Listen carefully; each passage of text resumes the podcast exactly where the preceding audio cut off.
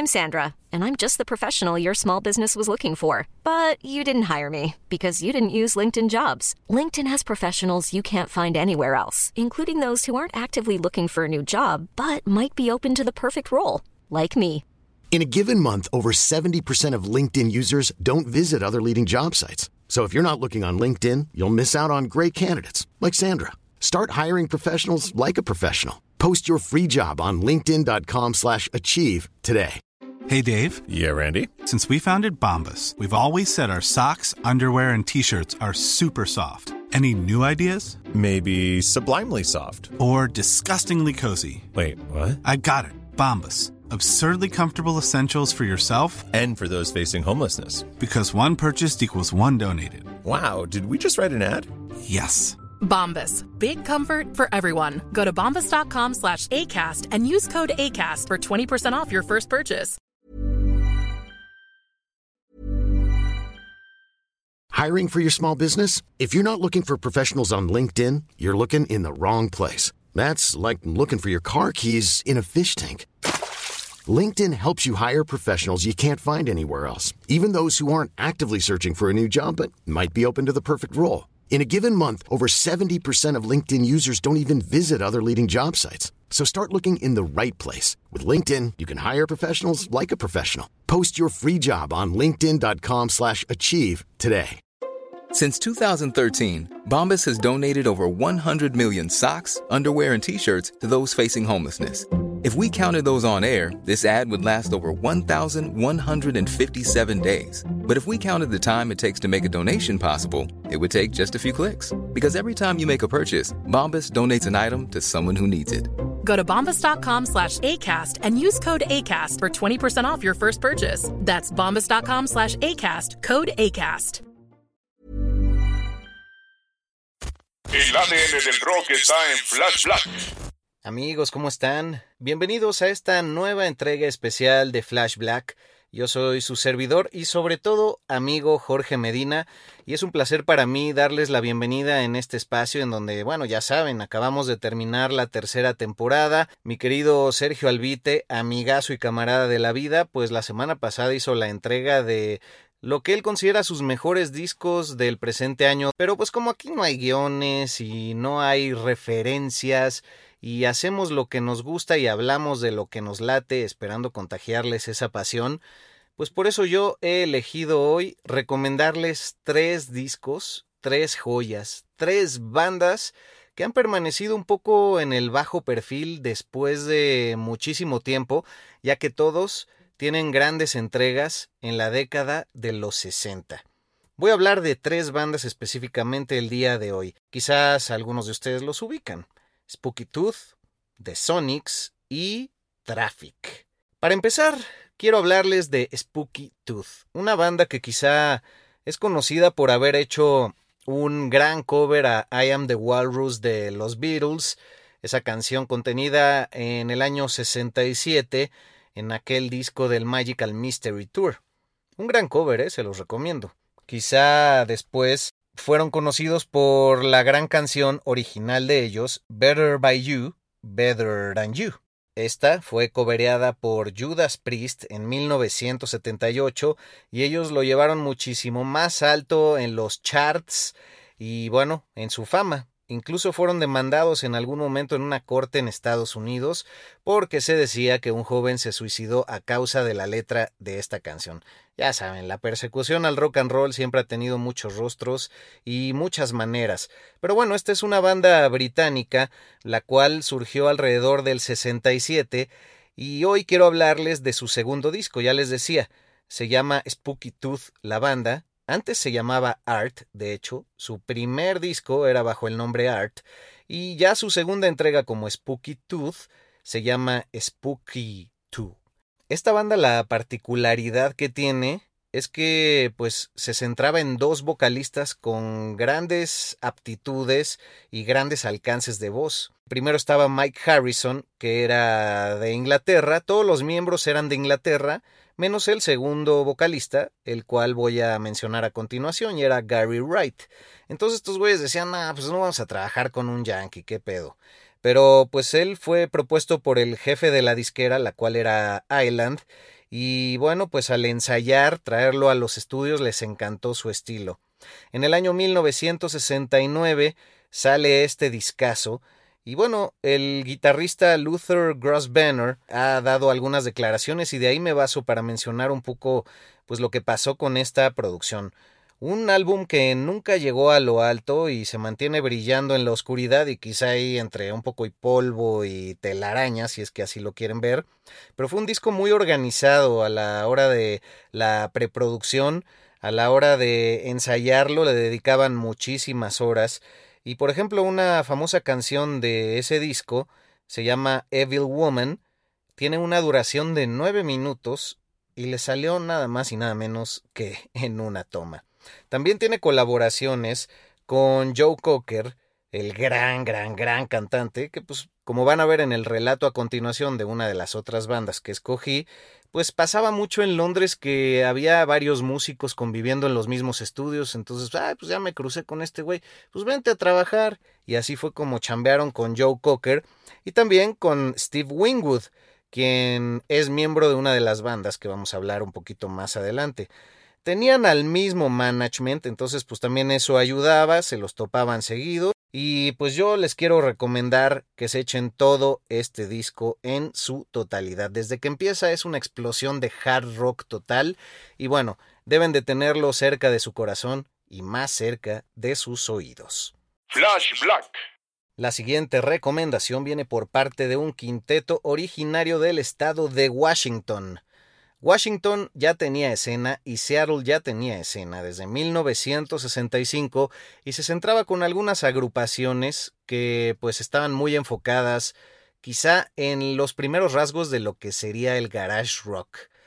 The Sonics en particular es de quienes vamos a hablar el día de hoy, de su disco debut Here Are the Sonics, y lo que tienen eh, de particular es justamente pues este sonido rasposo, estos covers de gente como Chuck Berry, pues agarraron la de Roll Over Beethoven y la hicieron muchísimo más sangrienta, muchísimo más polvosa y rasposa.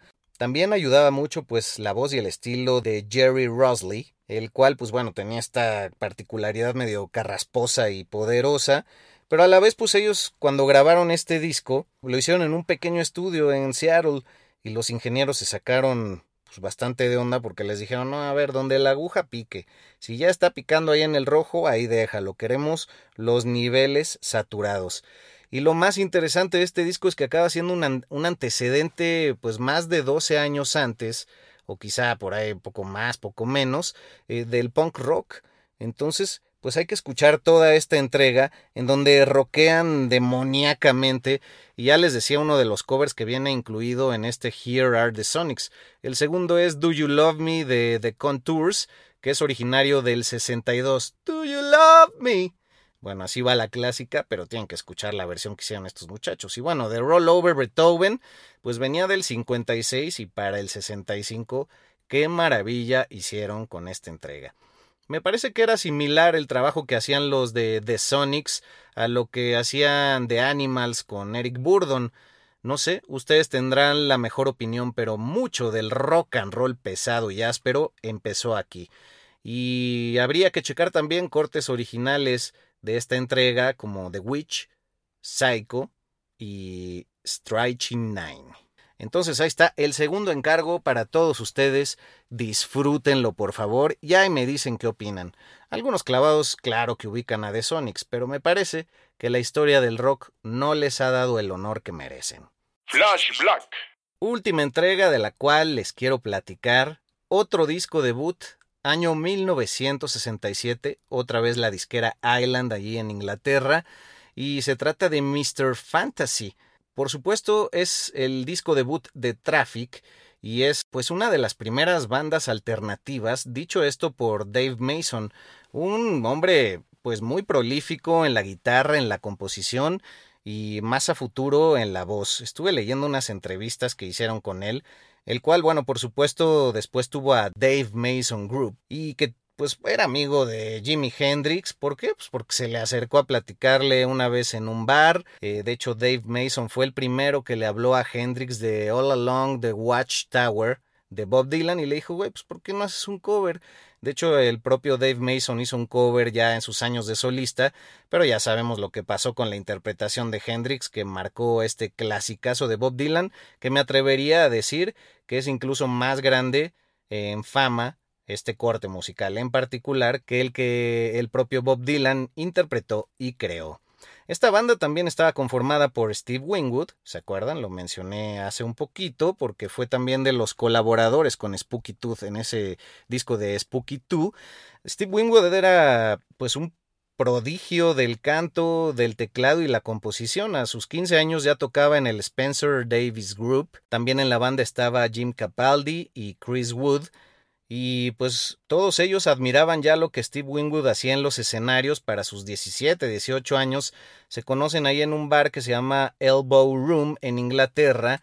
Y pues a este prodigio lo convence el señor Dave Mason y le dice, güey, pues vamos a hacer una banda, pues que se llame Traffic. Según esto, junto con Wingwood se le ocurrió el nombre de esta agrupación. Volviendo a las anécdotas de Dave Mason, pues además de haber sido amigo de Hendrix, también era amigo de Clapton. De hecho, tocó un tiempo con Derek and the Dominos.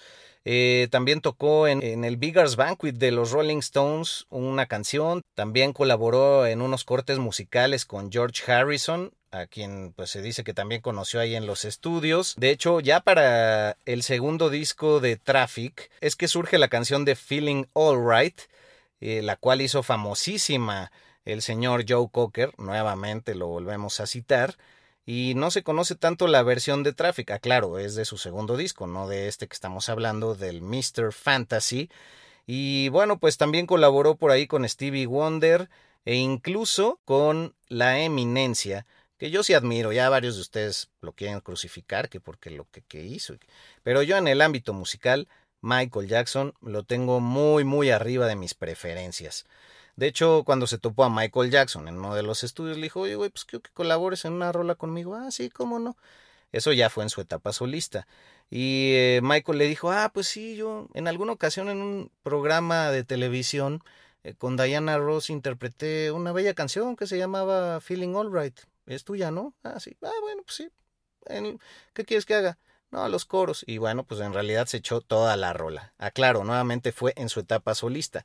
También por si fuera poco, pues se llevaba con Stills, Nash and Young. Tuvo una época pues muy prolífica en California. Él es británico.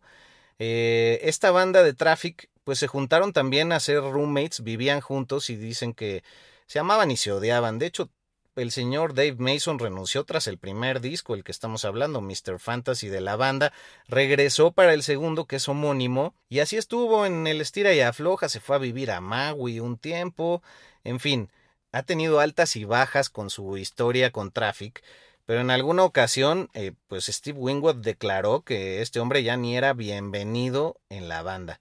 Entonces fue polémico porque también ya en el 71 regresó, trataron de hacer cosas juntos. De hecho, él no siguió tampoco con Derek and the Dominos porque fue cuando Eric Clapton conoció la heroína debido al baterista y luego ese mismo baterista fue el que empezó a trabajar con Traffic años más adelante, bueno, poquitos meses. Entonces, pues tiene ahí sus, sus ideas muy particulares. Ya si le quieren rascar, pues este hombre también sustituyó a Lindsey Buckingham, el multimensionado en Flash Black, el gran guitarrista y vocalista de Fleetwood Mac, y lo hizo durante un par de años en los 90 con discos que no tuvieron pues ni mucha pena ni mucha gloria y con las giras que tenían en aquel momento. Entonces pues chéquense todo el Mr. Fantasy, no los quiero predisponer, pero pues son cortes a descubrir poco a poco. Entonces, pues estas han sido mis recomendaciones. Espero que tengan un excelso año 2022. Estamos muy felices Sergio y yo por pues las metas que hemos alcanzado en este año, en el pasado al haber creado Flash Black y porque poco a poco nos están escuchando en más países, en más continentes y sobre todo empiezan a tirarnos por ahí ciertos mensajes de lo que quieren escuchar para la cuarta temporada de Flash Black que estará llegando por ahí de febrero. Mientras tanto, ya saben, cada semana los estaremos procurando con entregas de este tipo, un poco de anécdotas, mucha música y sigan disfrutando. Yo soy Jorge Medina, arroba flashblackpod para Twitter, para Instagram, mi Instagram en particular, arroba Medinaudio, también funciona para Twitter, y busquen al señor Albuitre en los mismos medios como Albuitre con B chica, V, para los que no entienden. Un abrazo a todos ustedes, realicen todos sus sueños, déjense ir, roquen, y todas estas ideas sobre el rock and roll se las ponemos en la mesa, eh, les refrescamos todas estas vivencias rockeras, pues para que ustedes las retomen y sobre todo si son músicos o quieren serlo, tengan el valor de llevarlo a cabo y vean que todos hemos sido muy humanos a la hora de realizar nuestros sueños y uno nunca sabe cuándo va a llegar a la cima y nunca sabe cuándo está en ese proceso y ya después en retrospectiva todos te preguntarán cómo le hiciste, pero tú simplemente estabas viviendo tu vida. Hasta luego. Rock por siempre en Flash Black. Conducido por Sergio Albite y Jorge Medina. Flash Black. El ADN del rock está en Flash Black.